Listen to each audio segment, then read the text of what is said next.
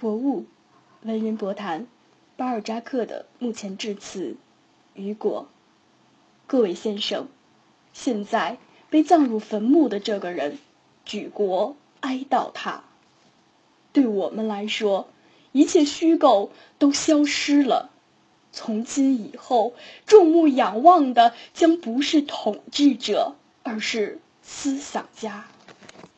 一位思想家不存在了，举国为之震惊。今天，人民哀悼一位天才之死，国家哀悼一位天才之死。诸位先生。巴尔扎克这个名字将长留于我们这一时代，也将流转于后世的光辉业绩之中。巴尔扎克先生属于19世纪拿破仑之后的强有力的作家之列，正如17世纪一群显赫的作家涌现在黎塞留之后一样。就像文明发展中出现了一种规律，促使武力统治者之后出现精神统治者一样，在最伟大的人物中间，巴尔扎克是名列前茅者；在最优秀的人物中间，巴尔扎克是佼佼者之一。他才华卓越，至善至美。但他的成就不是眼下说得尽的，他的所有作品仅仅形成了一部书，一部有生命的、光亮的、深刻的书。我们在这里看见，我们的整个现代文明的走向，带着我们说不清楚的、同现实打成一片的惊惶与恐怖。一部了不起的书。他题作喜剧，其实就是题作历史，也没有什么。这里有一切的形式和一切的风格，超过塔西佗，上溯到苏埃通，越过博马舍，直达拉伯雷。一部既是观察又是想象的书。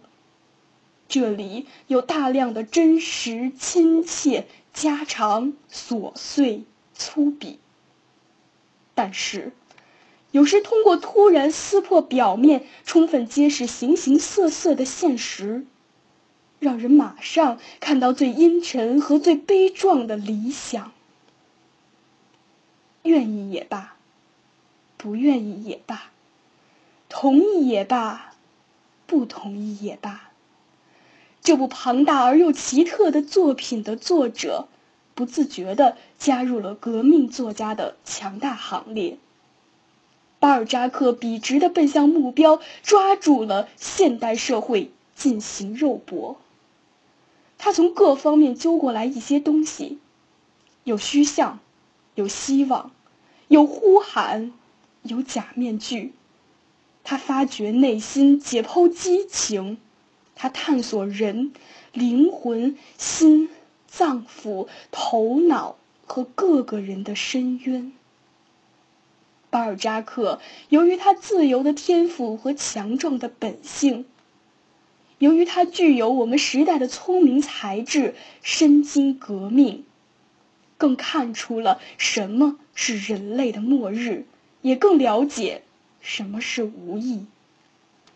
于是面带微笑，泰然自若，进行了令人生畏的研究，但仍然游刃有余。他的这种研究不像莫里埃那样陷入忧郁，也不像卢梭那样愤世嫉俗。这就是他在我们中间的工作，这就是他留给我们的作品，崇高而又扎实的作品。金刚岩层堆积起来的雄伟的纪念碑，从今以后，他的声名在作品的顶尖熠熠发光，为人们为自己建造了底座，未来负起安放雕像的责任。他的去世惊呆了巴黎，他回到法兰西有几个月了，他觉得。自己不久于人世，希望再看一眼他的祖国，就像一个人出门远行之前再来拥抱一下自己的母亲一样。他的一生是短促的，然而也是充实饱满的，作品比数不清的日子还要丰富。唉。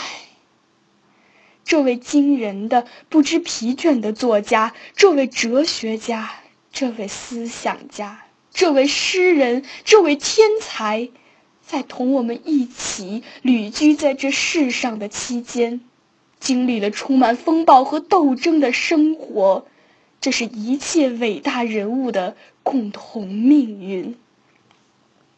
今天，他安息了。他走出了冲突与仇恨，在他进入坟墓的这一天，他同时也步入了荣誉的宫殿。从今以后，他将和祖国的众星一起，熠熠闪耀于我们头顶的云层之上。站在这里的诸位先生，你们心里不羡慕他吗？各位先生，面对着这样一种损失，不管我们怎样悲痛，就忍受一下这样的重大打击吧。打击再伤心、再严重，也先接受下来再说吧。在我们这样一个时代里，一个伟人的逝世，不时的使那些疑虑重重、受怀疑论折磨的人。对宗教产生动摇，这也许是一桩好事，这也许是必要的。上天在让人民面对崇高的奥秘。上天知道自己做的是什么，因为这是最高的教训。当一个崇高的英灵庄严的走进另一世界的时候。当一个人张开他的有目共睹的天才的翅膀，久久飞翔在群众的上空，忽而展开另外的看不见的翅膀，消失在未知之乡的时候，我们的心中只能充满严肃和诚挚。不，那不是未知之乡。我在另一个沉痛的场合已经说过，现在我也永不厌烦的还要再说。这不是黑夜，而是光明；这不是结束，而是开始；这不是虚无，而是永恒。我说的难道不是真话吗？听我说话的诸位先生，这样的坟墓就是不朽的明证。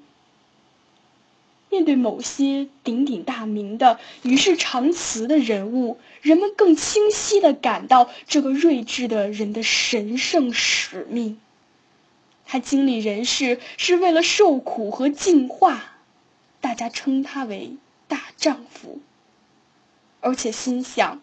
生前凡是天才的人，死后就不可能不化作灵魂。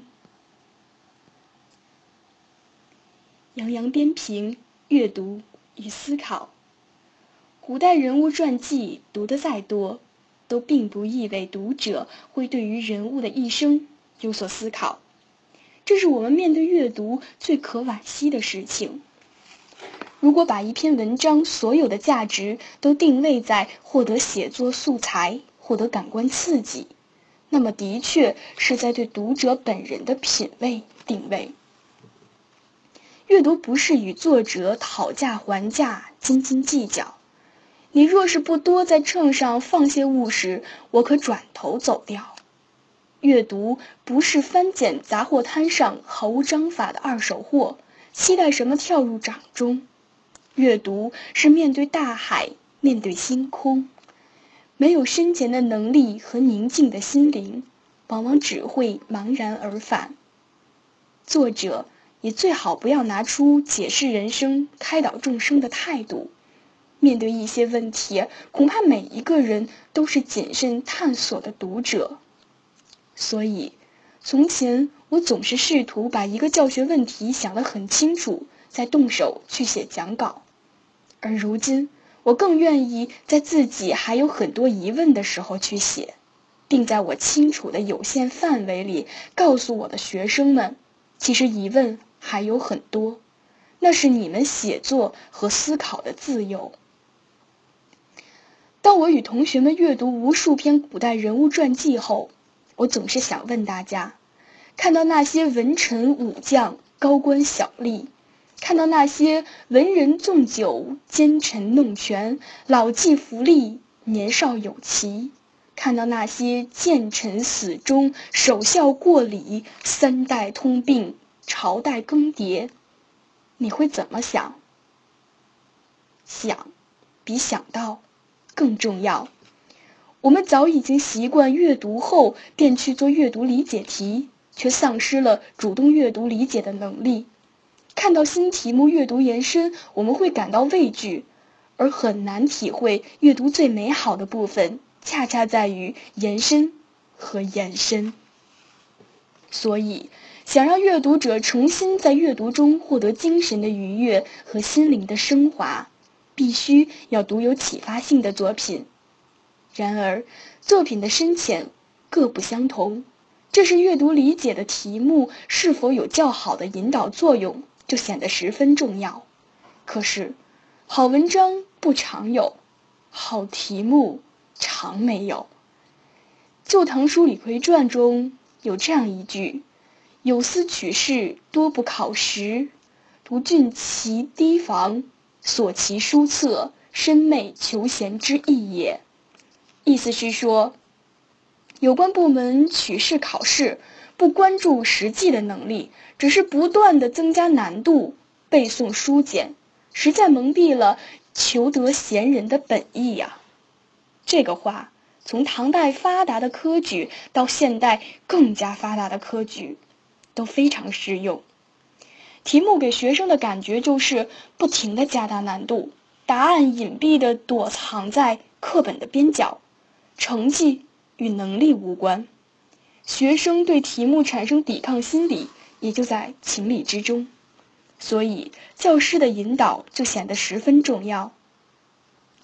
其实上面提到的古文正是二零一三年全国新课标二卷的考题。李逵在当时就已经提出“荆棘在此，谨自巡检”这般类似开卷考试的倡议，对我们今天教育方法的改革颇有启发。学生不仅可以把这样的例子应用在写作中，更重要的是，学生们开始思考：文科的考试是否需要大量背诵？文科开卷是否可以帮助学生更好地体现能力？读过李逵传后，我们还惊讶地发现，其实对科举颇有见地的他，是个心胸非常狭窄的人。只要比他有些文明的人，他都一律设计打压。我说，这人有点像弗朗西斯·培根，品德与才华，胸怀与成就，是否一定成正比呢？其实我根本不必给出答案。当你思考的时候。我就已经达到了教学目的。阅读古文传记，需要结合现实进行思考，需要从人的一生的角度进行设问。这些角度是高考开始关注的方向，更是每一个阅读者可以受益的问题。雨果在这篇文章中给了我们很多这样的问题，以及若隐若现的答案。在此与各位朋友分享。第一，伟人们为自己建造了底座，未来负起安放雕像的责任。我们总是羡慕伟人波澜壮阔的一生，其实一个民族不仅仅因为有伟大的人物而璀璨，还需要富有智慧和感情的欣赏者们。作为未来的一份子。我们怎样负起安放雕像的责任？第二，上天再让人民面对崇高的奥秘。如果有上帝的话，为什么要带走那些伟大的生命？难道只是让那些怀疑论者更加动摇吗？